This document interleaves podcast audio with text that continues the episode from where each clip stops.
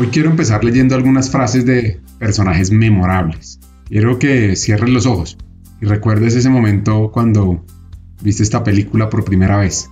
Mientras voy leyendo algunas de las frases de Disney que impactan el futuro del talento, pues porque impactan las generaciones más jóvenes.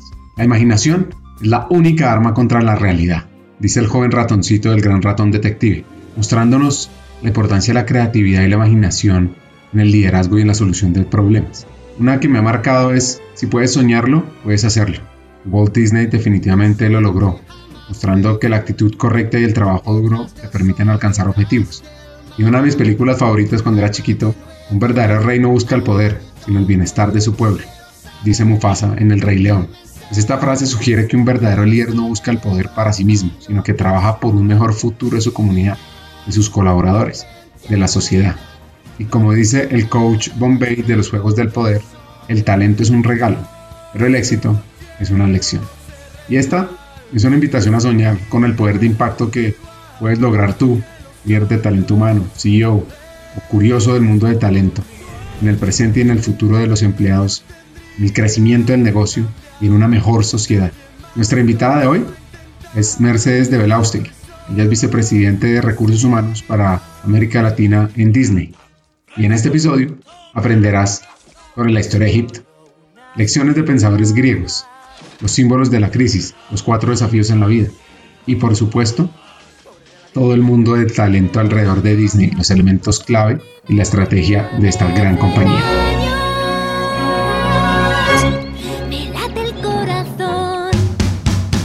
Bienvenidos a Hackers del Talento, el podcast que busca cambiar el juego por lo humano. Creemos en una América Latina más competitiva, inclusiva, equitativa y próspera donde las personas sean el centro del mundo laboral. Nos motiva el talento como el motor de cambio y por eso estamos aquí, para ser la fuente de inspiración, unión, colaboración, aprendizaje, debate y acción para la comunidad de people, de talento, de HR, a través de historias, reflexiones y conversaciones con CEOs, con líderes de talento humano, pensadores y actores de cambio, te ofreceremos hacks para evolucionar como líder, como persona, sobre todo para potenciar tu empresa te invitamos a sumergirte en conversaciones profundas y significativas que te harán pensar, reflexionar y seguro te inspirarán a tomar acción. Únete a nosotros en este viaje para hackear el talento y juntos cambiemos el juego por lo humano, por un futuro más justo y próspero. Disney es una marca que atrae al talento. Está en la lista de los lugares donde cientos de miles de personas sueñan trabajar. Y así ha sido durante muchos años. Lo que pasa es que ahora tiene un desafío. Lo sentimos un poco más cuando empezamos a navegar el mundo de streaming y tuvimos que em-, empezar a buscar talentos más digitales donde quizás la motivación y el driver pasa por otro lado para ellos. Entonces quizás no éramos el empleador más atractivo para una persona que viene del mundo digital o que está en Google o que está en Facebook y ahí tuvimos que también redefinir nuestra propuesta de valor para también mostrar cómo nosotros estábamos transformando nuestra organización y por qué era una buena apuesta considerarnos como un futuro empleador. Y después en América Latina, que esto lo debes saber y escuchar de miles de colegas míos, si bien nosotros tenemos una rotación baja, hay una guerra de talentos, primero en Argentina puntualmente, de éxodo de talentos que eligen salir del país para desarrollarse profesionalmente y buscar otro tipo de vida. Nuestra razón número uno de personas que nos dejan como empleadores tiene que ver con eso, se van a vivir a Europa o Estados Unidos. Y la segunda razón tiene que ver con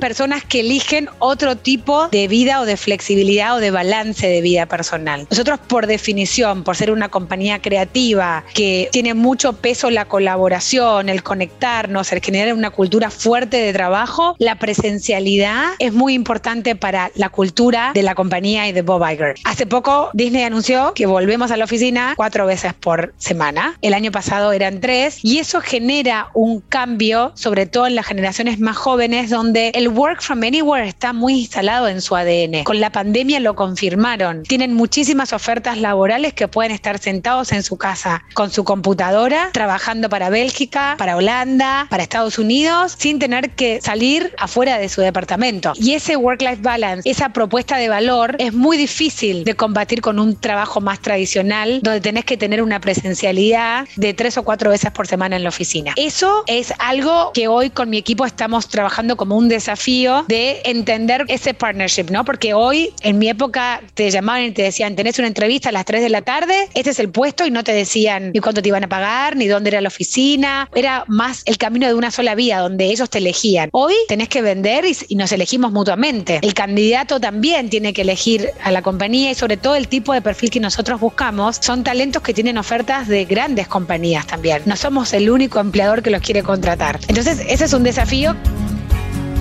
La historia de hoy la podríamos llamar exótica, rotamundos, pasajes por lugares increíbles.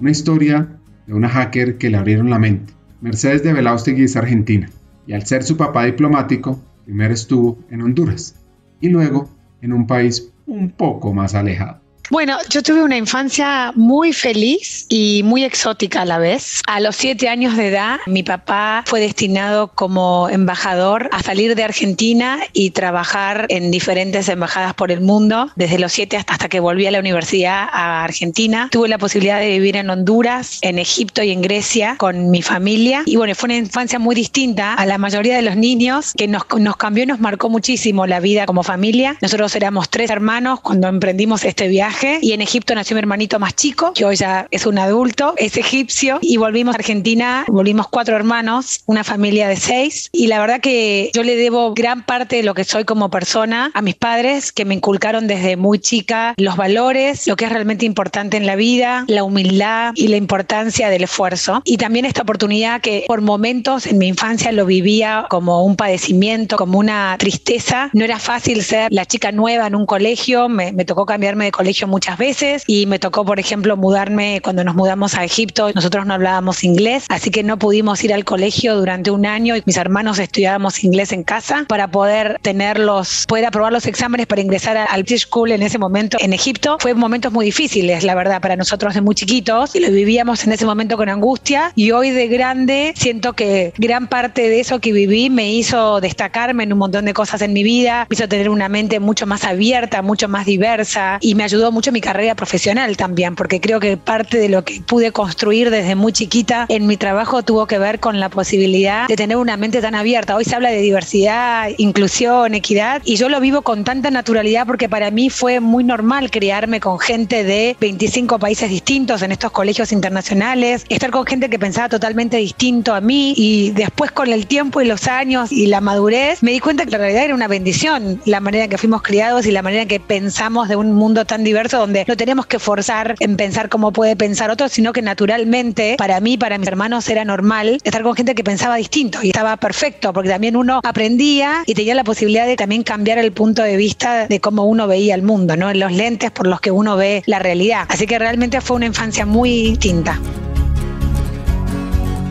Entendamos esa primera vida en Egipto, uno de los países más antiguos del mundo con una historia que se remonta de más de 5.000 años. Imagínense que la civilización egipcia se desarrolló a lo largo del río Nilo, pues como una fuente importante de agua y recursos hasta el día de hoy. Y uno de los grandes monumentos, ya saben, son las pirámides de Giza y la Esfinge, que están considerados como una de las siete maravillas del mundo. La construcción de la Gran Pirámide, la más grande y antigua de las tres, se estima que tomó alrededor de 20 años y requirió el trabajo de unos 100.000 trabajadores de la época. En términos de desarrollo moderno, hoy por hoy Egipto ha experimentado un crecimiento económico significativo en las últimas décadas, enfocándose en diversificar su economía, en invertir en infraestructura, energía renovable y tecnología. Egipto fue, creo que lejos, el lugar donde más disfruté vivir. Yo tenía 10 años cuando llegamos a Egipto y tenía 14 cuando nos fuimos. empecé mi, mi colegio secundario en Egipto, mi primer grupo de amigos, mi primer novio, como que mis primeras, un montón de cosas pasaron en Egipto y fue parte de mi adolescencia. Y a mí me encantó. Yo me sentí, bueno, yo tengo descendencia libanesa por parte de mi mamá y también físicamente me sentía como muy en casa. Nunca me sentí distinta al vivir en, en una cultura árabe. Pero creo, a ver, yo lo viví con mucha naturalidad, nunca sentí miedo, nunca me sentí distinta. Vivíamos en una comunidad de extranjeros, como es normal generalmente en estos países, pero la realidad es que también aprendí mucho ahí al respeto, ¿no? El respeto de gente que piensa distinto, el respeto a la cultura y a la religión y que uno también tiene que ser respetuoso en las cosas que dice y cómo se viste y hasta cómo come. Ellos tienen el ramadán durante estos, ese mes donde no pueden comer durante el día y ayunan todo el día y no pueden tomar agua. Entonces también uno cómo ser respetuoso en ese mundo donde uno tiene que acompañar y si uno sabe respetar, también es parte de, de saber vivir en estas comunidades, ¿no? El calor era tremendo, eso sí recuerdo de meses de 50 grados de calor. Hay una época del año que se llama Hamsin, que son las ráfagas de tormentas de arena, donde es muy difícil salir de tu casa o transitar por la ciudad. Pero yo lo recuerdo con mucha alegría y mucha felicidad. Los fines de semana nos íbamos a andar a camello o a caballo en las pirámides. Eso era normal para mí, ir a las pirámides. Y hoy lo pienso, digo, Dios mío, qué locura, qué increíble haber tenido la posibilidad de vivir eso. Y hoy, la verdad, lo que más me gustaría es volver a Egipto y pienso en la época que pueda llevar a mis hijos, cuando sean un poquito más grandes, a conocer todo ese mundo que es tan distinto. Y la verdad que después de conocer Egipto y la historia que tiene Egipto y las pirámides y los templos, creo que es muy difícil que otra cosa en el mundo sea tan deslumbrante como ver eso en vivo. Es impresionante.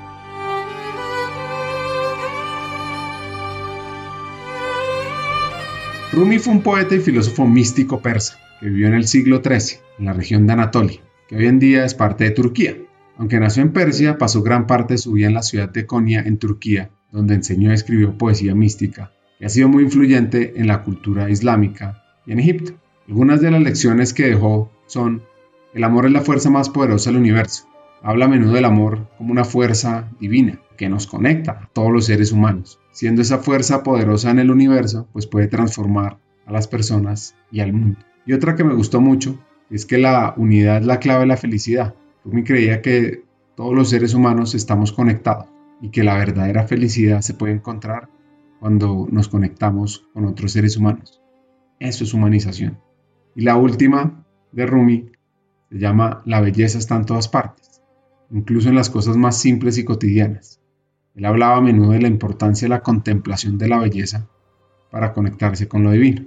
Volviendo a la historia, en toda su vida, esta hacker ha tenido más de 20 mudanzas. Y aquí vienen un par de legados de sus padres. Mi mamá se dedicó a criarnos a nosotros, fue una mamá muy, muy presente siempre. Era, a la mañana estaba mamá, cuando volvíamos del colegio estaba mi mamá. Ella se dedicó a acompañar la carrera de mi papá. Pero desde muy chica, algo que a mí me marcó mucho desde que yo tenía 8 años de edad, mi papá hablándome a mí y a mi hermana de la importancia de que seamos independientes, que no dependamos de un hombre en la vida, que seamos autónomas, que tengamos nuestra vida, nuestro trabajo, nuestro dinero. Y es muy loco porque quizás no era la realidad que yo veía en mi casa con mi mamá que se dedicaba 100% a nosotros y, a mi papá, pero mi papá siempre nos marcó desde muy chiquitos eso a las dos. Y yo pienso que yo me lo decía tanto que para mí era algo como que no se me ocurría en mi vida ser otra cosa que una mujer profesional, independiente y autosuficiente. Creo que en gran parte fue ese chip que mi papá siempre nos puso a mi hermana y a mí desde muy chicas de la independencia y la importancia de valernos por nosotras mismas vida y no depender de alguien para vivir. Y yo creo que eso inconscientemente desde muy chica mi papá me lo puso como algo que hoy valoro un montón en la vida, la verdad. Nunca me imaginé otro tipo de vida para mí que ser independiente. Una de las herramientas y actitudes más poderosas en la vida es ser independiente. Y como muchos años las mujeres no trabajaban, pues esto sí que se hizo necesario. Y Mercedes lo vivió de cerca con un caso en su familia. Yo tenía un ejemplo en mi casa muy cercano de una tía mía que se había separado de su esposo y de un día para el otro se quedó sin dinero, no sabía dónde vivir, con sus hijos a cargo, como una situación muy traumática en la familia. Es decir, eso, eso les puede pasar. Ustedes nunca pueden dejar su vida y su futuro en las manos de alguien. Y la verdad que sí, hoy le agradezco profundamente a mi papá, entre un montón de otras cosas que le debo a él y a mi mamá. Ese consejo para mí fue muy importante en mi formación como persona. Muchas veces tenemos creencias y visiones del mundo. Por ejemplo, hay un alto machismo en países árabes. Entonces, ¿eso es una creencia? ¿Es una realidad? No lo sé. ¿Cómo lo vivió Mercedes? Sabes que nunca sentí eso, ni de chica, ni en. Después de más grande, ya te iré contando, viví por mi trabajo en Dubái y viajé mucho por Medio Oriente y África, ya trabajando de manera sola, yendo a estos lugares. Y la verdad que no. Yo creo que también, no sé, esto es algo quizás esto de, esas creencias que tienen. A mí me cuesta mucho eh, poner ejemplos o situaciones donde yo me haya sentido que valí menos mi opinión o mi aporte por ser mujer. Nunca lo sentí. De chica tampoco, ni hoy en un mundo laboral que en muchas industrias en las que trabajé eran dominados por hombres, nunca sentí que hay una diferencia. En Egipto yo era chica cuando vivía ahí, pero tampoco nunca sentí una discriminación en género. Sí había una cuestión de vestimenta, que no sé si era tanto, eh, tenía más que ver quizás para mí o mi interpretación en ese momento con la religión y el respeto a la religión, que quizás, no sé, mi hermano podía usar un short cortito y caminar por la calle e ir a jugar al fútbol, yo quizás no podía o tenía que tener más cuidado cómo me vestía para salir, ese tipo de cuestiones, pero en mi cabeza tenían más que ver con el respeto a la religión de ellos que otra cosa. ¿Se acuerdan que su padre era diplomático? Que se mudó más de 20 veces. Pues estando feliz, contenta, plena en Egipto, llega otro traslado, que lo llamaría una tragedia griega para mí, mudarme a Grecia. Lloré un año entero con la esperanza que si seguía llorando lo suficiente, mis papás me iban a mandar de nuevo a Egipto al colegio a terminar el año, porque también lo que tiene la vida de diplomáticos es que mis papás no elegían cuando nos mudábamos, era cuando te tocaba. Entonces, por desgracia, en casi todos los traslados que tuvimos, cambiábamos de colegio a mitad de año, que era también más traumático aún, porque uno agarraba todo a medias y pasé de un colegio muy chiquito donde éramos una familia en Egipto a un colegio gigante en Grecia, donde tenía cada materia me tenía que cambiar de aula y tenía 200 compañeros. Era un colegio más local, había hijos de diplomáticos y había extranjeros, pero había muchos griegos que habían estudiado juntos toda la vida en el mismo colegio y fue muy difícil el primer año. Nunca me mandaron de nuevo a Egipto, me tuve que adaptar y después la verdad que terminé siendo muy feliz. Ahí terminé mi secundaria, mis estudios secundarios, volví a Argentina para la universidad y después la vida me volvió a llevar a Grecia más grande y volví a vivir dos años más ya de adulta en Grecia. Y después durante muchísimos años hasta que nacieron mis hijos, todas mis vacaciones de invierno en Argentina me iba a pasar mis vacaciones en el verano griego, que creo que es el lugar más increíble del mundo para pasar unas vacaciones de verano. Grecia es increíble. Los antiguos griegos, Sócrates, Aristóteles, Platón, Epicuro, tuvieron una gran influencia en la forma en que entendemos la humanización y la condición humana hoy en día. Y hay varios conceptos que me gustaría resaltar. Uno, la importancia de la razón, una característica definitoria de la humanidad, y ellos creían que era la clave para comprender el mundo y tomar decisiones sabias. Segundo punto es el valor de la libertad y la autonomía. Los griegos creían que los seres humanos somos capaces de tomar decisiones y actuar de manera autónoma. Y esa libertad individual nos hace responsables de nuestro propio destino. Y hoy por hoy, con tantas redes sociales, tanta información, te pregunto a ti, hacker, ¿qué tanta libertad individual realmente estás teniendo? Además decían que la importancia de la cultura y la educación eran unos ejes fundamentales para desarrollarnos como sociedad, porque para ellos la educación era el camino de una vida plena y significativa, además, por supuesto, de la ciudadanía, la participación activa en la vida pública. Creían que la ciudadanía implicaba la responsabilidad de tomar decisiones y trabajar por el bien común algo que debemos aumentar en nuestra sociedad. Pues estos rasgos son aún más relevantes hoy en día. Ahora, ¿cómo se vive esa cultura griega? Mira, es muy gracioso porque uno en Grecia, si uno observa la sociedad, son muy parecidos a los latinos en muchas cosas. Era como más natural sentirnos parte de la idiosincrasia de los griegos. Y si uno observa, si uno sale a las 3 de la tarde a pasear por Atenas, ves muchísima gente sentada en las confiterías, tomando un cafecito, hablando. Es una gente, es una comunidad, una sociedad que disfruta mucho de disfrutar la vida, de sus vacaciones, se toman el mes de vacaciones, de tener ese momento de esparcimiento, disfrutan mucho de la comida, de comer rico y comer bien y de los momentos de tomarse un cafecito con un amigo. Y todavía es muy gracioso porque yo siempre pienso que la esencia de los griegos es muy parecida a lo que era en ese momento en el Ágora, donde ves esta, se sientan en una confitería dos amigos y ellos en dos minutos tienen la solución para, para los problemas del mundo. No sé si viste la película Mi casamiento griego, pero ellos en esa película siempre dicen que detrás de cada invento famoso, cada momento eureka en el mundo, hay un griego behind the scenes que tuvo que ver con ese momento. Y ellos creen eso, realmente. O sea, es una raza que se creen, y yo creo que son inteligentes y es gente como muy pensante, pero creen que ellos tienen en ese momento de tomarse el cafecito, tienen la solución de los problemas del mundo. Ellos ya saben lo que hay que hacer. Es muy loco que eso no cambió. Hay mucha mente de filósofo todavía en, en la idiosincrasia local. Merce aprendió el idioma, lo valoró para poder entender su cultura, la idiosincrasia, el legado, la historia, y sintió un poco más cercana esa cultura a la nuestra, a la latina, destacando el orgullo de los griegos también por los ancestros. Así que, antes de conocer qué país siguió en la lista de esta hacker argentina, no puedo dejar pasar la ocasión para contarles la visión de los griegos sobre la humanización.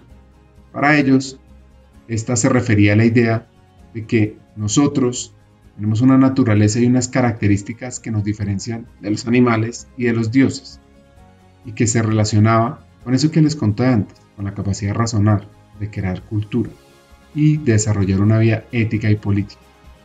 Se relacionaba con la idea de ser capaces de crear nuestra propia identidad y una vida significativa y plena, conectado con educación, vida pública, en esa vida humana. Entonces, ¿para dónde viajó? Volví a Argentina, siempre nos sentimos argentinos. En mi casa, en mi casa se hablaba español, con mis hermanos hablábamos en inglés entre nosotros, porque era lo que hablábamos todo el día en el colegio, pero nosotros nos sentíamos argentinos, pero no sabíamos a qué volvíamos. La verdad que fue una adaptación más. Llegar a Buenos Aires, empezar la universidad. Yo empecé mi, cuando volví a Argentina, tenía claro dos cosas, que quería estudiar y que quería trabajar. Entonces lo primero que hice fue buscar trabajo y me anoté en la Universidad Pública de la Universidad de Buenos Aires a estudiar comunicación social. Yo sabía que me gustaba la comunicación, me gustaba el trato con las personas y me gustaba el mundo corporativo. Yo quería un lugar donde pueda usar mi mindset internacional, viajar y estar en un ambiente corporativo. No me gustaban los números, así que yo sabía que por la administración de empresas y economía no, me gustaba la parte social. Así que me anoté en la Universidad de Buenos Aires y me puse a buscar trabajo. Conseguí trabajo en ese momento, en mi época, uno buscaba trabajo, se subía al transporte público, imprimía sus TVs y me iba a las agencias de reclutamiento a dejar mi currículum. Tenía como todo un recorrido que hacía donde con mi mejor amiga, que las dos estábamos encausadas en el mismo propósito, nos fuimos a, hacíamos nuestro recorrido por día con nuestra guía donde mirábamos el mapita y cómo nos convenía ir con las agencias y a los dos meses conseguí trabajo como recepcionista part-time. En ese momento era Arthur Anderson, que hoy Miranda fue la mejor escuela de mi vida. Tuve una suerte enorme de que esa sea mi primera experiencia laboral y empecé a estudiar. Iba a la universidad a la mañana y trabajaba a la tarde. La universidad fue un desafío muy grande. En la Universidad de Buenos Aires yo iba a la Universidad de Sociales y después de un tiempo me di cuenta que comunicación social, como estaba planteada la universidad, tenía más que ver con el periodismo y a mí me gustaba más otro aspecto. Entonces empecé a investigar otras carreras hasta que terminé anotándome en la Universidad de El Salvador en recursos humanos. Y la verdad que siento que ahí encontré mi vocación, amé la carrera desde el momento que fui a la charla informativa hasta mis cuatro años recorriendo la carrera en la universidad Siento que mi propósito en la vida es ayudar a las personas y siento que en recursos humanos tengo la posibilidad de impactar todos los días la vida de la gente y eso me hace muy feliz. O sea, estoy realmente creo que de las mejores decisiones que tomé en mi vida fue estudiar la carrera que estudié y haber trabajado en recursos humanos desde muy chica. Hagamos una pausa. Como sabes, en Hackers del Talento estamos en una misión, cambiar el mundo laboral por uno más humano, inclusivo y próspero. Sabemos que no podemos hacerlo solos, necesitamos tu ayuda. Te invitamos a compartir este episodio con esa persona especial que está buscando crecer en su carrera o mejorar su empresa. Juntos podemos inspirar a más talentos a sumarse a este movimiento. Queremos que te unas a nuestra comunidad, suscribiéndote al podcast, recibiendo las noticias de nuestra página de LinkedIn o averiguando más en hackersdeltalento.com. No te pierdas la oportunidad de ser parte de algo grande, de marcar la diferencia en el mundo laboral y de transformar la vida de miles de personas, porque juntos podemos hacerlo posible. Nosotros ya estamos aquí, dando el primer paso. ¿Y tú? ¿Te unes a nuestra misión de cambiar el mundo laboral por uno más humano? Hagámoslo juntos. Sigamos con el episodio. El autoconocimiento, self-awareness, es el arte de mirar dentro de nosotros mismos, descubrir esa luz que brilla en nuestro interior. Es esa capacidad de escuchar esa voz interior y de conectarnos con nuestra esencia más profunda. Podría uno decir que es como el camino a la libertad emocional, a la sabiduría personal, al autodescubrimiento, también hacia entender a otro. Es un viaje y nos lleva del oscuro a lo claro, de la ignorancia al conocimiento, del miedo a la valentía. Podrían decir que es una llave que abre la puerta hacia una verdadera felicidad y al éxito en la vida. Yo lo veo como el regalo más valioso que podemos hacernos a nosotros mismos y a los demás, porque solo a través de eso podemos encontrar nuestro lugar en el mundo y cumplir nuestro propósito siempre me di cuenta que estoy como, yo creo que tengo como bastante self-awareness de las cosas que me dan energía y me sacan energía. Y siempre me di cuenta desde chica que a mí me gustaba, me hace sentir bien ayudar a alguien, que necesitaba algo o que le faltaba algo. Es como que siempre desde muy chica estuve muy pendiente del otro y de percibir en el otro algo y me hacía bien hacer a alguien un poquito más feliz o que alguien se sienta mejor. Desde muy chica, no sé, yo tengo recuerdos de tener ocho años, nos llevamos dos años con mi hermana y de a la mañana yo vestirla a mi hermanita para cambiarla y que vayamos juntas al colegio porque la veía cansada. O sea, cosas que digo, Dios mío, ahora yo tengo un hijo de nueve, digo, y se le cruza por la cabeza cambiar a su hermanita él para llevarla al colegio. Pero desde muy chica tuve como esa cabeza de, del sentido de conectar con el otro y ver cómo puedo ayudarlo. Me pasaba con mis amigas en el colegio, me pasaba cuando veía en Egipto, lamentablemente, mucha pobreza y siempre veía como mucha gente en la calle o pidiendo comida o muy triste y a mí me ponía muy mal eso. Entonces yo siempre veía la manera de cómo podíamos ayudar o llevarles un plato de comida o ropa, o como que era algo que siempre me movió mucho y estaba muy, era algo que, que, constantemente ocupaba mis pensamientos. Y en recursos humanos, en muchísimas medidas, constantemente estamos impactando positivamente y a veces no tan positivamente porque nos tocan decisiones muy difíciles la vida de la gente. Y creo que acá encontré mi vocación en recursos humanos. Nosotros tenemos un impacto directo y muy fuerte todos los días en eso, ¿no? Una de las frases que van a escuchar ahora y que es un hack clave para evolucionar es, ahora depende de mí. Yo desde muy chica fui muy consciente del poder de los pensamientos y siempre tuve muy claro lo que yo quería en mi vida y hay cosas que me costaron más conseguir, pero siento que el poder de la mente es impresionante. Cuando las cosas que yo quise con todo mi ser y mi corazón y mi cabeza, obviamente trabajar para que se den, se me dieron en la vida. Y yo siempre me imaginé desde muy chica trabajando y estudiando, fue difícil. Uno de los aprendizajes de mi vida es que yo tuve momentos en mi vida con mi familia donde mi papá y mi mamá estaban económicamente muy bien y momentos donde económicamente después estuvieron muy mal. Entonces también aprendí, en ese momento cuando yo empecé la facultad, mis papás no me podían pagar la universidad privada. Entonces ahí yo tenía la presión de, tenía que trabajar para pagarme mis estudios y me tenía que ir bien, porque además yo quería como ser independiente y poder también ayudar en mi casa. Y eso también, desde muy chica tuvimos momentos en la vida de embajadas donde uno tiene siete personas que trabajan en tu casa, dos choferes, una persona que plancha, otra persona que cocina, y de golpe quedarte donde no teníamos quizás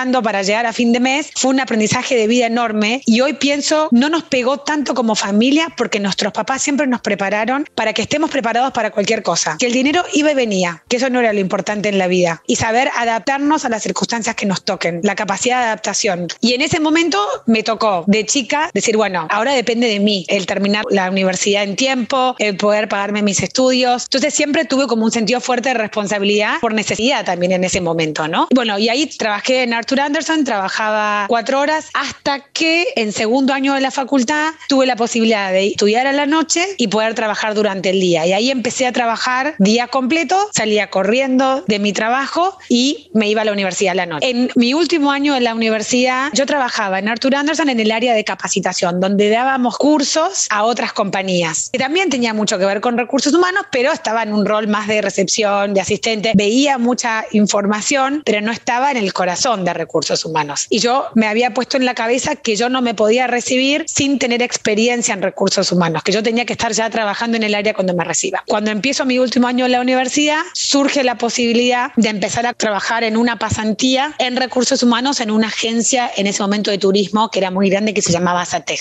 Entonces, esa era una maratón. A la mañana Arthur Anderson, hasta las 2 de la tarde. Desde las 2 de la tarde a las 6 hacía mi pasantía en recursos humanos en esta compañía y salía corriendo a la universidad. Después dejé a Arthur Anderson y empecé full time a trabajar como analista de recursos humanos en esta agencia de viajes. Ahí me recibo, ya trabajando en recursos humanos, un rol efectivo, ya estaba súper feliz. Y al año de estar en la empresa, mi jefa, que era la cabeza de recursos humanos, todas las oficinas que teníamos de ventas, que eran muchísimas, teníamos oficinas en Chile, en México, Argentina y en España, se muda con su marido a vivir a Estados Unidos y me ofrecen a mí la jefatura de recursos humanos recién recibida para manejar el área que teníamos en ese momento creo que eran como 800 empleados y yo quedo a cargo del área.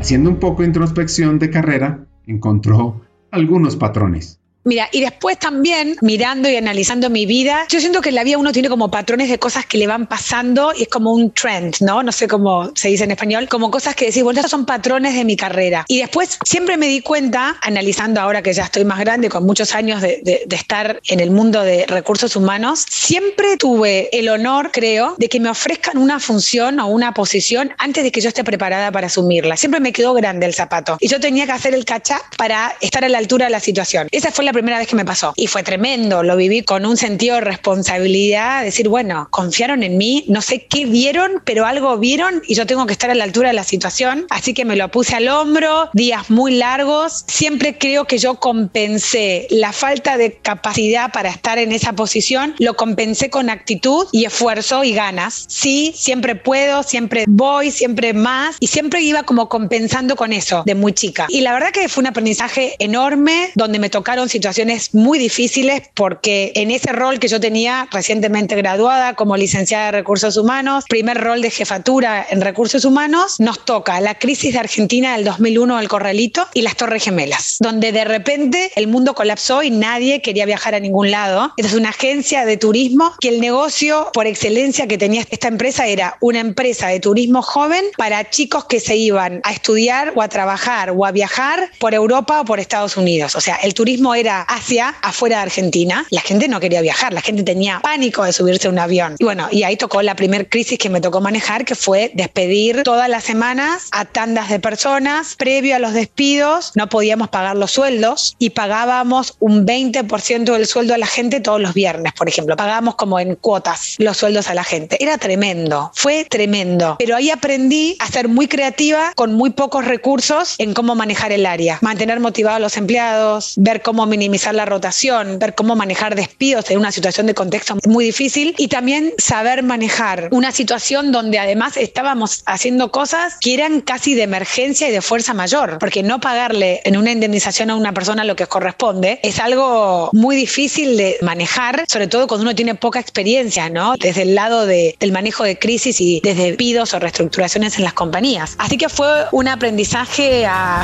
todo terreno.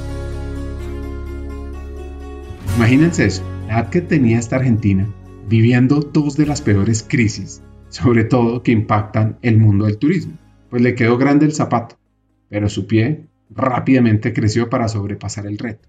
Y recuerdo que en esa crisis del corralito se crearon varios conceptos que son interesantes para la economía de hoy. Se volvió al trueque, porque muchas personas se vieron obligadas a buscar alternativas para obtener diferentes bienes y servicios. No tenían acceso al dinero en efectivo. Hubo grandes protestas en las calles de Argentina y una de las frases más populares fue que se vayan todos, que hacía referencia a la necesidad de que todos los políticos y gobernantes abandonaran sus cargos. Y además surgió el cacerolazo. La gente salía a las calles con cacerolas y otros utensilios de cocina para hacer ruido y expresar su descontento. ¿Cómo fue ese desafío en detalle? ¿Cómo lo vivió esta jaque? ¿Y qué pasó después? Fue muy difícil porque pasaron muchas cosas, además de que la gente tenía sus ahorros de toda la vida que había perdido, familiares que se habían quedado sin trabajo, gente que se iba del país por semanas, a cientos y cientos de personas saliendo de Argentina buscando oportunidades. Fue extremadamente difícil. Como desafío fue, creo, de las cosas más duras que me tocó liderar en mi carrera con muy poca experiencia para manejarlo. No fue nada fácil y lo recuerdo como momentos de mucho aprendizaje, pero también de mucha angustia e incertidumbre de cómo manejar y muchas veces también en ese rol que me tocó a mí liderar, muchas veces no estar de acuerdo con las decisiones del management y también cuestionar si esta compañía tenía los valores que yo tenía y si era la compañía donde yo también quería tener un futuro y seguir dando lo mejor de mí. Y finalmente me terminé yendo de este lugar. Y cuando estaba a punto de renunciar, me llaman de una consultora y me dicen que tienen un trabajo temporal para una empresa que estaba creciendo muchísimo europea en Argentina y que necesitaban un analista de recursos humanos para apoyar su crecimiento en Argentina, con una líder que estaba basada en Perú y que ya no iba a poder viajar más porque estaba por ser mamá. Pero que era un rol temporario. Dije, mira, yo estoy a punto de dejar mi trabajo sin tener nada. Lo peor que me puede pasar es tener esta experiencia de ayudar en este ramp up que están armando ustedes en Argentina y si en tres meses este contrato se finaliza, seguiré buscando trabajo. Y renuncié. Me fui, me fui a esta compañía, la empresa era Nokia, no sé, vos la debes conocer, pero en ese momento era la empresa número uno de celulares. Teníamos el 99% del mercado de Asia, de India y el mercado también muy grande era en ese momento en Norteamérica y estaban creciendo y abriendo sus oficinas de celulares, pero también de todo lo que era la construcción de las redes 3G en ese momento, de infraestructura física para la conexión de las compañías como Movistar, América Móvil en ese momento, para empezar a crecer ese negocio en Argentina. Y ahí empezó una carrera hermosa que tengo los mejores recuerdos de mi vida, los mejores aprendizajes en Nokia, donde empecé a trabajar en recursos humanos. Después de esos tres meses me efectivizaron. A los seis meses quedé a cargo de la operación de Argentina y ahí quedé como jefa de Argentina y crecimos de una oficina de 18 empleados a 200 empleados en un año. Y fue una experiencia impresionante. También de nuevo me quedaba gigante el zapato, creciendo y aprendiendo con el rol y en una compañía que yo creo que fue de las compañías donde más aprendí en tendencias de HR y en manejo de recursos humanos. Nokia era best in class en ese momento, en procesos, en herramientas, en sistemas de HR y en el mindset que ellos tenían para manejar talento y desarrollo de personas. Una empresa realmente increíble, donde, bueno, empecé mi vida ahí con ellos en Argentina, pero después volví a Grecia con ellos, trabajé en Dubai, trabajé en un rol para Medio Oriente también con ellos desde Europa y después me fui a trabajar a Finlandia, que era headquarters de las oficinas de Nokia, donde también tuve el honor de trabajar en un rol muy distinto que era donde se toman las decisiones. No, no es lo mismo estar en una oficina de una región donde uno se siente el centro del mundo, pero sos el 15% quizás de relevancia mundial, de estar sentada en el corazón donde se están tomando todas las decisiones y uno puede entender por qué la compañía toma las decisiones que toma. Solo lo puedes comprender si estás sentado en esa oficina, en la oficina global, en el headquarters de la compañía. Quiero hacer un énfasis. Este es un hack fundamental como colaborador de empresas multilatinas o multinacionales. Y es que nosotros debemos entender la fuente de las decisiones, conocer la raíz del pensamiento estratégico del negocio para saber cómo enfocarme y cómo cambiar mi juego por lo humano.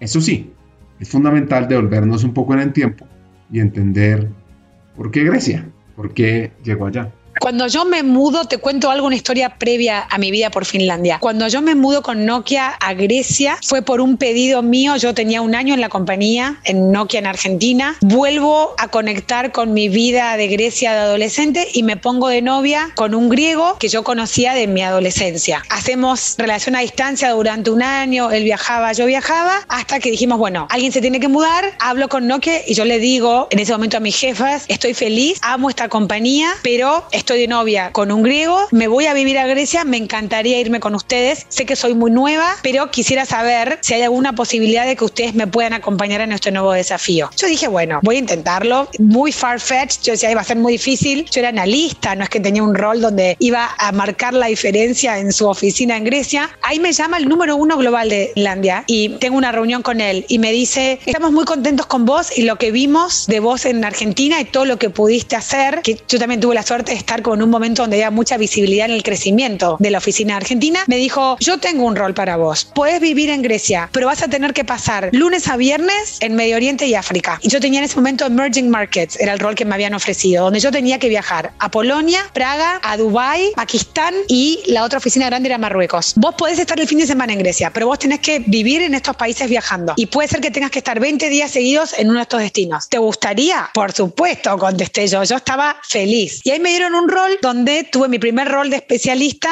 trabajando en ese momento lo que llamábamos resourcing, que era el crecimiento de todo nuestro workforce en estos países emerging markets. Entonces yo tenía que hacer crecer estas oficinas y encontrar la gente adecuada mediante los medios adecuados en oficinas donde teníamos muy poquita presencia o estábamos abriendo oficinas, que era principalmente ingenieros que buscábamos para la construcción de las redes de telefonía celular. Siempre fue mi desafío, me fui a trabajar con ellos, estaba, tenía una casa en Atenas, el fin de semana estaba en Atenas, pero vivía viajando por Dubái, Marruecos, Polonia y el resto de los países emergentes. Entonces, después de que me dieron esta oportunidad, cuando yo volví a Argentina después, a los 10 meses me dicen, queremos que te mudes a Finlandia. Tenemos un rol para vos en una posición global. No quería irme a Finlandia, yo conocía Helsinki, me parecía exótico, me parecía una ciudad linda, pero no me imaginaba viviendo con menos 15 grados de temperatura. Pero yo sentí que yo le debía algo a Nokia. Dije, ellos cuando yo les pedí mudarme por una necesidad mía personal, ellos me acompañaron. Yo no puedo decir que no cuando ellos ahora me necesitan en Finlandia. Y así fue mi paso. No fue una decisión donde yo quería ir a oficina global. Sentí que yo tenía que devolverle a la compañía lo que ellos habían hecho por mí en ese momento de Grecia. Y así me mudé a Finlandia. Y la verdad es que fue un rol donde agradezco muchísimo porque me abrió la cabeza desde un lugar sin precedentes. Porque cuando uno trabaja en una oficina chica, uno cree que uno es el centro del mundo, cree que nuestros problemas son enormes. Pero cuando estás en un lugar global, donde ves la filosofía global o estás sentada en la mesa con el número uno del mundo, donde decís, bueno, ¿por qué tomaron esa decisión? Y cuando vos estás en tu país decís, pero no entienden nada, no conocen nuestra idiosincrasia, no entienden nuestro mercado, pero entendés que el hilo conductor de la cadena de toma de decisiones que ellos tienen tiene que ver con algo mucho más profundo y mucho más grande. Y estar en esa cocina a mí me cambió mi cabeza en recursos humanos, porque cuando yo después tuve la posibilidad de volver a un rol regional, lo miraba desde un lugar muy distinto al rol global, donde tenés que mirar dimensiones, analizar información desde otro lugar, tener información inteligente para tomar decisiones inteligentes. Me, me vi en un mundo mucho más analítico y estratégico, donde fue una posibilidad enorme de desarrollar esas habilidades en mi mundo. Yo en el pasado había sido promovida y reconocida por gestión, por dedicación, por ejecución de planes de acción. En este rol yo tenía que ponerle un, un mindset mucho más estratégico para entender cómo armar una estrategia para que después las Mercedes en América Latina y roles como yo había tenido en el pasado puedan ejecutar los planes. Pero hoy agradezco tremendamente haber tenido esa posibilidad de ejecutar eh, un rol donde tenía que ponerme en este helicopter view, como le dicen, y mirar el mundo de recursos humanos desde un lugar mucho más macro. A ti que nos estás escuchando, te pregunto, ¿quieres convertirte en un líder excepcional de talento humano en América Latina? Pues en Hackers del Talento Latam, nuestra misión es formar a los futuros líderes estratégicos, tecnológicos y transformadores del mundo empresarial, que sean ejemplo de la humanización de las empresas. Así que te invito a unirte a nosotros y te invito a aplicar a nuestra academia Hackers del Talento Latam, donde podrás invertir en tu crecimiento personal y en tu evolución como líder de talento. Este programa pionero en la región ha formado ya a cientos de futuros líderes en los últimos dos años, de compañías extraordinarias. Así que te preguntarás, ¿por qué la academia es la mejor opción para mí? Pues hay cuatro razones. Profesores, estudiantes, contenido y metodología. La primera, los hackers de talento serán tus profesores. Son CEOs CHROs o vicepresidentes de talento de compañías líderes en la región. Aprenderás desde la experiencia y la práctica de seres humanos maravillosos que están marcando la diferencia en sus compañías. 2. Serás parte de una comunidad de líderes inspiradores, pues te conectarás con otros estudiantes como tú, que son personas que trabajan incansablemente por un mejor futuro de América Latina, de sus empleados, con años de experiencia clave en el área y en empresas increíbles. 3. Contarás con un contenido relevante y actualizado, pues es que la Academia de Formación consta de 20 sesiones sincrónicas con temas fundamentales, como mindset para hackear el talento, ser futuristas, aumentar el impacto y la influencia en tu compañía, conectar y movilizar el negocio, toma de decisiones, data, inteligencia artificial, liderazgo transformador, diversidad, equidad inclusión, humanización y mucho más. Y por último, experimentarás un aprendizaje fuera de serie, con coaching entre pares, sesiones de debate, retos y además tendrás acceso a contenido asincrónico para aprender a tu propio ritmo sobre People Analytics, experiencia del empleado, desarrollo, talento y mucho más. Así que, ¿te imaginas liderando la transformación de las empresas en América Latina junto a los mejores hackers del talento? Únete a nuestra academia de formación y sé el cambio que quieres ver en el mundo empresarial. Aplica ahora en nuestra página web hackersdeltalento.com y conviértete en ese hacker del talento que siempre has querido ser. Regresa a Argentina para hacer el cargo global y aparece un headhunter. Llega a Philips para manejar los temas de talento en Argentina y aprendiendo mucho de los sindicatos. Luego pasa a un rol regional y da un salto en su carrera que la lleva a Panamá. Hay cuatro cosas en la vida que uno le generan mucho estrés, dice Mercedes. La muerte de un familiar, el nacimiento de un hijo, una mudanza y un divorcio. En ese momento tiene un reto de confrontación y debe tomar una decisión crítica. De los aprendizajes más grandes que tuve en mi vida, que marcó un antes y un después sin duda, fue ya de más grande en Philips, empresa holandesa. Yo empecé mi carrera en Philips en Argentina y después me mudé a Panamá, donde estábamos creciendo todos nuestros headquarters de América Latina, abriendo un Center of Excellence allá. Y yo me mudé con mi hijo recién nacido de un año. A mí la maternidad fue de esos sueños que me costó tener, ser mamá. No fue algo que me llegó fácil, pero finalmente fui mamá y cuando nació mi hijo Benjamín cambió todo en mi vida pasé de ser una workaholic donde trabajaba acostada en la cama y trabajaba sábado y domingo, querer disfrutar a mi hijo y querer ser una mamá presente sin dejar mi carrera, pero no trabajaba 24 horas por día y sábado y domingo. Cuando me mudo a Panamá, me tocó un momento también de mucha carga de trabajo porque teníamos que hacer un ramp up del Center of Excellence. Yo tenía un rol donde reportaba a una persona en Holanda, teníamos mucha diferencia horaria con Panamá y yo tenía un hijo muy chiquito. Mi marido se mudó, por supuesto, con nosotros, pero él tenía sus negocios en Argentina. Entonces, él estaba en Argentina 20 días al mes y yo estaba sola 20 días al mes con un hijo de un año. Y con toda esa carga de un trabajo donde yo tenía que también demostrar mi valor, trabajar muchísimas horas, adaptar a la familia a un nuevo país, a un nuevo hogar con un bebito que todavía se levantaba a las 3 de la mañana. Y ahí fue la primera vez donde yo sentí que Mercedes no estaba entregando lo que sus jefes esperaban que Mercedes entregue. Y tuve una evaluación de desempeño que por primera vez en mi vida no era excepcional. Y dije, wow, o sea, acá sentí como que me temblaran todas mis paredes. Y tuve una charla donde me acuerdo que mi jefe me dijo, no sabía el ranking en ese momento de performance, me lo olvido más, era entre el 1 y el 5. Y él me dijo, no sabía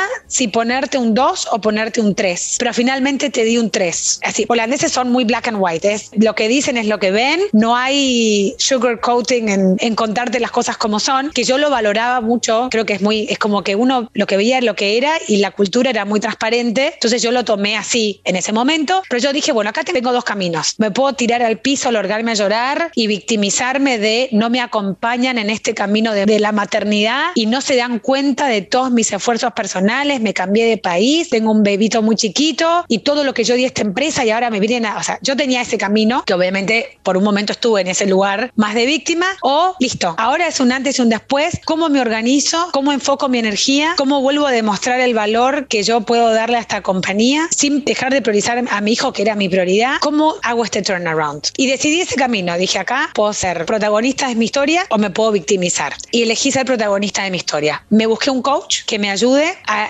reencauzar mi energía, a enfocarme en lo importante y entender dónde yo podía ser más efectiva trabajando de una manera más inteligente, organizando mejor mi vida personal con los horarios de mi hijo, organizando mejor mis jornadas laborales y empezando a enfocarme en lo realmente importante. Bueno, y ahí empecé un camino de coaching, de guía, de enfoque, pero para mí fue un aprendizaje muy grande porque fue la primera vez que no me sentí que estaba a la altura de las expectativas y yo tampoco me sentía bien con cómo yo estaba entregando mi trabajo y empecé a trabajar en ese mundo del coaching, empecé a pedirle feedback a mis pares, a pedirle feedback a mis jefes, negociar roles también con mi esposo de cómo él también me podía ayudar a balancear mejor y también balancear mejor nuestros tiempos familiares para que yo también pueda estar enfocada en el trabajo cuando estaba en el trabajo y enfocada en casa cuando estaba en casa. Y Bueno, logré dar vuelta a esa situación, logré volver a tener un 5 en mi evaluación de performance y logré sentirme bien conmigo misma. Decir, bueno, esto fue un reto importantísimo y un desafío enorme que tuve y lo pude superar. Superar sintiéndome bien conmigo misma, sin sacrificar otras cosas que eran importantes para mí.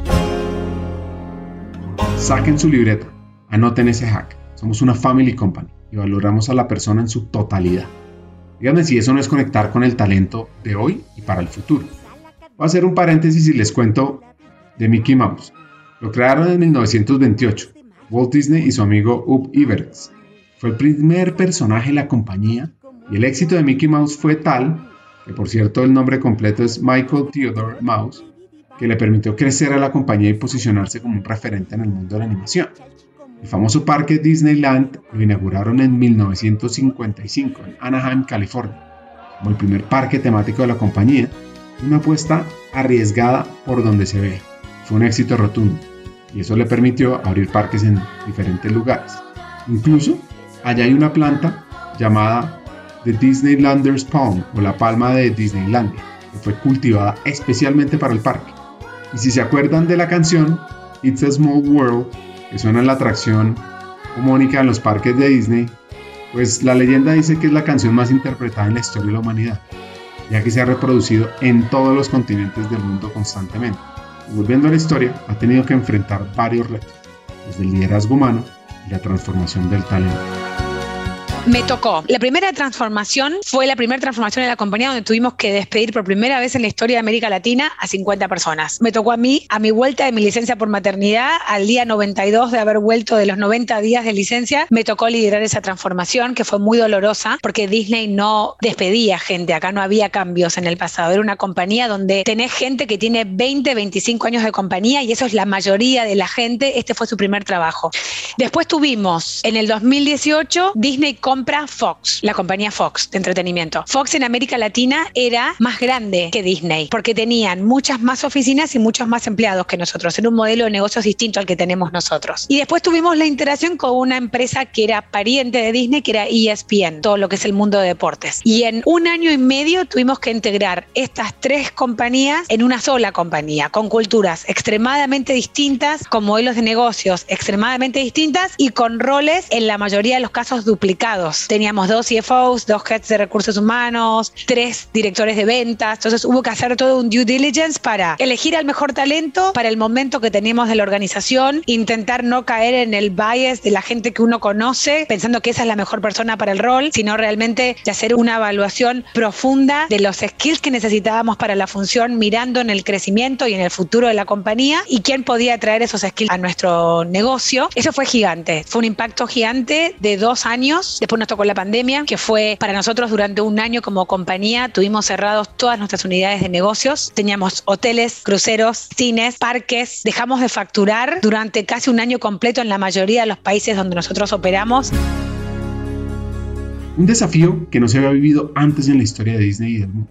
Y así se ha transformado el negocio. Nosotros tenemos un peso relativamente bajo en lo que es el revenue de la compañía, ¿no? Porque somos una región, si miramos con Estados Unidos, sobre todo, muy chica en cuanto a peso y relevancia de negocio. Entonces, gran parte de las ganancias de nuestra compañía, si uno mira los financials y los earnings calls que hace nuestro presidente de Bob Iger de la compañía, gran parte del revenue que todavía el golden tail de esta compañía siguen siendo los parques, siguen siendo las películas, las producciones en los cines. Cambió muchísimo, obviamente, el mundo de lo que es el mundo de streaming nos cambió mucho los hábitos de los consumidores en relación a dónde veo el contenido y qué elijo hoy con los cines abiertos. Elijo todavía verlo en el cine en lugar de verlo en la plataforma en mi casa en una ventana de 90 días después, ¿no? Eso hoy es algo que cambió muchísimo con la pandemia, pero en ese momento el cine era un negocio enorme para nosotros y los cines estuvieron cerrados un año y después que empezó a abrir todo lentamente estaba la distancia social o la sana distancia como dicen en México y después el mío la gente de encerrarse en un lugar con gente desconocida. Fue un cambio gigante en los hábitos hasta que la gente se sintió cómoda de nuevo a sentarse en un cine. Y el negocio de streaming, nosotros acabábamos de lanzar unos meses antes de la pandemia, pero es un, un negocio donde hay mucha inversión y el retorno del investment tarda en llegar. Nosotros, uno de los compromisos que nuestro presidente dijo hace poco, y esto es público, por eso te lo puedo compartir, que la compañía tiene un commitment de ser break-even en el negocio de streaming en el 2024. Mientras tanto, es la inversión que uno pone porque los contenidos de crear una película Marvel, una serie Star Wars, son inversiones enormes para la compañía. Además de lo que significa montar un negocio de cero con la tecnología que tenés que invertir en generar un servicio de streaming. Y eso fue un cambio enorme.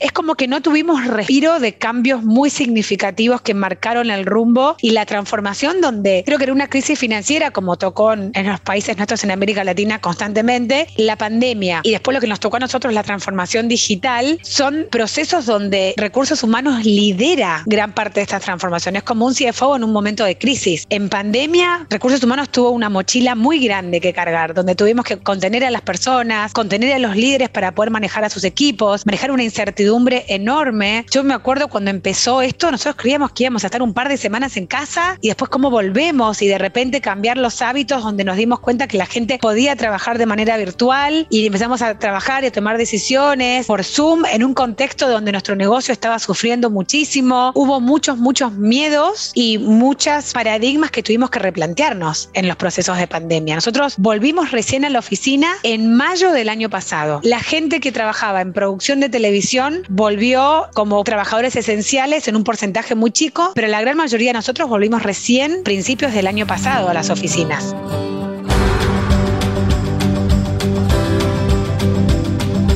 En la evolución del liderazgo de esta compañía, hay una persona que ha marcado los últimos años de crecimiento acelerado, su CEO, Bob Iger, quien volvió hace un tiempo nuevamente a ser CEO de Disney. Y leyendo su, biografía y un curso que también es fascinante que está en, en internet, hay unas frases que me parecen fundamentales para ti, para ti hacker del talento. Y es que la curiosidad es clave en el negocio del entretenimiento, porque el entretenimiento está evolucionando constantemente. Cuando se trata de liderazgo, Bob Iger cree que la humildad y la capacidad de aprender son clave y que la empatía es una de las cualidades más subestimadas en el liderazgo. Así que si quieres hacer que las cosas sucedan, dice este CEO, tienes que ser optimista. Porque si bien la creatividad es algo que no se puede enseñar, se puede inspirar. Y la innovación no siempre proviene de las grandes ideas, esa capacidad de escuchar. Pues esta hacker argentina lo describe así. Fue una fiesta. El retorno de Bob Iger fue para la compañía, para los accionistas, fue un voto de confianza. Es muy querido, es una persona que yo creo que nunca escuché nadie decir algo negativo de Bob Iger. Es inspiracional, es motivador, eh, tiene una inteligencia emocional admirable. Es, es realmente es de esas personas que no podés no admirar porque es impecable. Y hay mucha confianza en cómo hasta las noticias difíciles, él los hace con tanta gracia, con tanta elocuencia, con tanta convicción y con tanto optimismo que hasta no parece una mala noticia. Es interesante comprender el momento que están viviendo saber en qué están. Bueno, nosotros estamos atravesando otra gran transformación en esta compañía que también es pública y hubo muchísimas notas, creo que de noviembre diciembre hasta la fecha en relación a eso. Estamos muy enfocados con mi equipo en liderar esa transformación con todo lo que eso implica. Eso va a haber un cambio en nuestro modelo de negocios también como América Latina. Hubo un cambio en cómo se está manejando el nuevo leadership team de Bob Iger en su retorno y en consecuencia, por, por supuesto, impacta cómo vamos a estar organizados nosotros. Estamos revisando nuestros modelos de negocio, estamos revisando cómo vamos a estar organizados en la compañía y estamos en este momento definiendo cuáles son esos principios generales en los que tenemos que basar la transformación de esta organización en América Latina, que es una, una compañía que extremadamente exitosa, con un potencial enorme y con talentos maravillosos que supimos desarrollar durante todos estos procesos de transformación que vivimos. Y bueno, y estamos en eso, en este momento. La propuesta de valor es clara y la mejor motivación para ser parte de un equipo una compañía, son los mismos empleados. Todo, además, dentro de un marco de autonomía, de lograr los resultados bajo la metodología de objetivos por resultado trabajo no por objetivos, eso no lo controlamos. Si hay, tenés un turno con un médico, por supuesto, tu salud primero, tu familia primero, esas bases están en la cultura de la compañía también. Y es parte de lo que también nosotros queremos demostrar, no solo en nuestra propuesta de valor, sino también, creo que no es solamente lo que nosotros decimos de recursos humanos, pero es cuando un candidato habla con una persona que trabaja en la compañía, esa es la mejor posibilidad de venta que uno puede tener, es que dice otro par de ellos que ya está acá adentro y cómo vive la flexibilidad o la cultura o el cuidado que siente de cómo Disney los cuida como personas, ¿no? Otro elemento de propuesta valor, sobre todo para los que somos padres, tíos o las tías, es la emoción que despierta en los hijos y los sobrinos trabajar para esta compañía.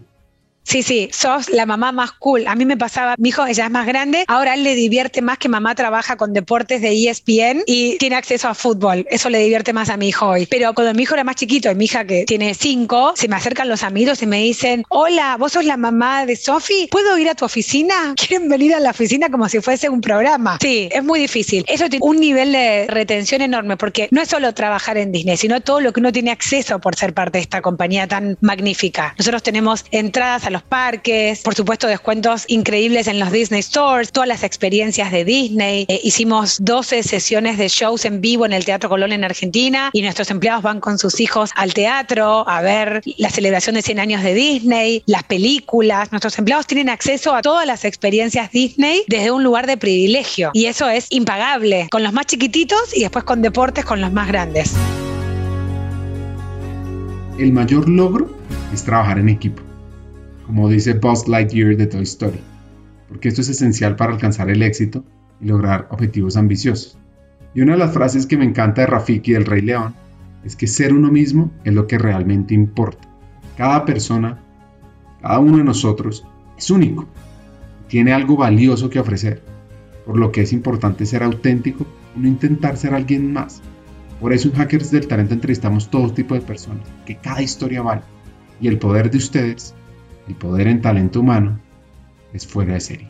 Yo hice muchos roles especialistas y después tuve muchos años de roles generales. Lo que más energía me da a mí, donde yo siento que vibro mejor y creo que es una impronta muy fuerte en el ADN de mi equipo, tiene que ver con ser profesionales de recursos humanos que hablamos el idioma del negocio. Porque muchas veces yo veo que HR está como abstracta y habla cosas que al negocio no le interesan o siente que es como una engorroso, le va a consumir más tiempo. Creo que lo que yo disfruto mucho es ver cómo nuestra impronta y nuestro soporte y la información que nosotros podemos dar al negocio ayuda a tomar decisiones más inteligentes. Y creo que ese es un rol enorme y cada vez más en el área de recursos humanos. El tener información que podamos digerir, analizar para brindar esa información al negocio y poder tomar decisiones más acertadas, tanto de personas, pero también como oportunidades de, de conectar. Nosotros tenemos mucho acceso a información del mercado con nuestro rol también, ¿no? En lo que es la atracción de talentos, estamos constantemente sintiendo el pulso de cómo está el mercado laboral, cómo están otras compañías, tendencias. Entonces, poder conectar toda esa información con datos y hablando el idioma del negocio para que el negocio pueda hacer mejor su propio trabajo y por ende una mejor contribución a los resultados de la compañía, eso es lo que a mí más me apasiona en mi rol de, de recursos humanos, en el rol que tengo hoy regional. Debemos estar en las reuniones más importantes y además de estar, debemos participar en la toma de decisiones sobre el estado actual los retos, debilidades, oportunidades, fortalezas y el futuro del negocio. Totalmente. A ver, yo estoy mucho con mis pares. Muchas veces me invitan y muchas veces me autoinvito a reuniones de negocios. El strat plan, las reuniones de negocio, aunque hablen de temas extremadamente operativos de un proceso de ventas, a mí me gusta escuchar y tratar de romper en piezas los procesos para entender cómo generamos que el negocio sea rentable, dónde están los ejes de foco principales para el éxito de la compañía y hacia dónde vamos como tendencia. Es creo que es escuchar mucho y es basar nuestra agenda de recursos humanos como un outcome de la estrategia negocio, no a la inversa, ¿no? Yo agarro la agenda estratégica de mi jefe de qué es lo que él quiere para nuestra región para el año 23 y yo armo mi agenda de HR en base a eso, no al revés. Y creo que, que tiene que ver con cómo uno, la mirada de cómo uno revisa y encara la gestión de recursos humanos con una mirada que nosotros estamos para aportarle valor al negocio, no para hacer nuestro negocio y cada tanto brindar soporte cuando nos piden algo. Me parece que hay un rol donde necesitamos ser mucho más protagonistas de la agenda de negocio. Y en paralelo, hace un año tomé una doble función, que fue una de las charlas de desarrollo con mi jefe, donde también tengo una pata de mi día a día en el negocio puntualmente. Entonces, eso me ayudó mucho más a estar aún más cerca del negocio y poder trasladar todo lo que estoy aprendiendo a mi equipo también, ¿no? Para que ellos entiendan cómo tomamos las decisiones, porque hay cosas que son más importantes que otras al momento de reenfocar esfuerzos. Y eso me ayudó mucho también a conectar aún más a mi propio equipo a prioridades del negocio. Pero yo te diría que con mi equipo no hacemos nada que no esté esté en el ranking de top 5 de las prioridades del negocio. Esa es nuestra base de agenda. Y lo que no está ahí es un nice to have, pero no es el foco de lo, donde ponemos el 80% de nuestra energía.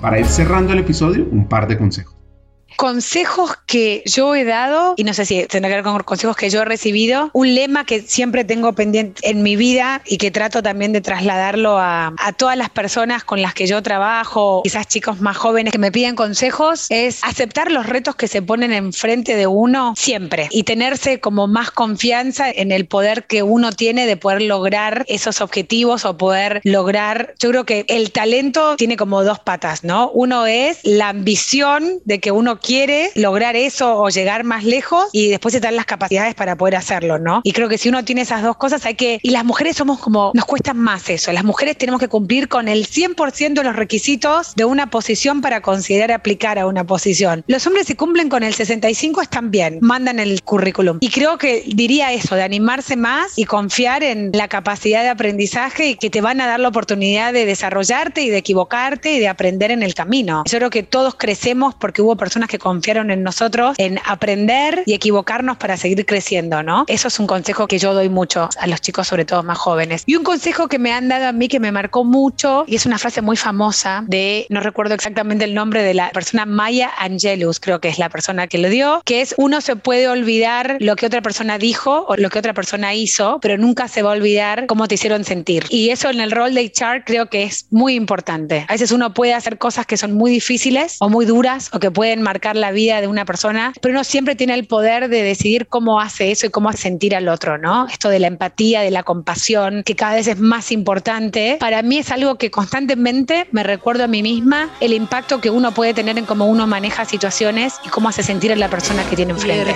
como el sol que nos da calor, no hay mayor verdad, la belleza está en el interior.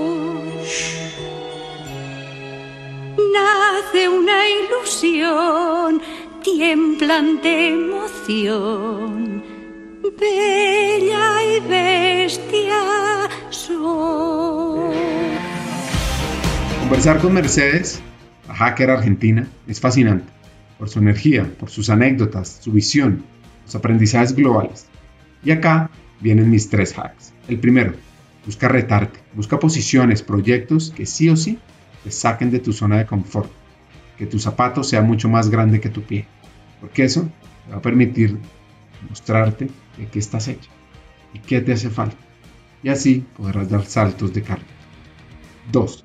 Por supuesto que hay que conocer el negocio, entenderlo, pues para ser de talento humano, para que esta área sea fuera de serie, Además de eso, debemos ser parte estratégica en la toma de decisiones del futuro de la compañía. Y por último, aprendamos a contar historias, a movilizar, generar emociones en lo que hacemos para crear un mejor futuro. Hasta un siguiente episodio y sigamos hackeando el talento.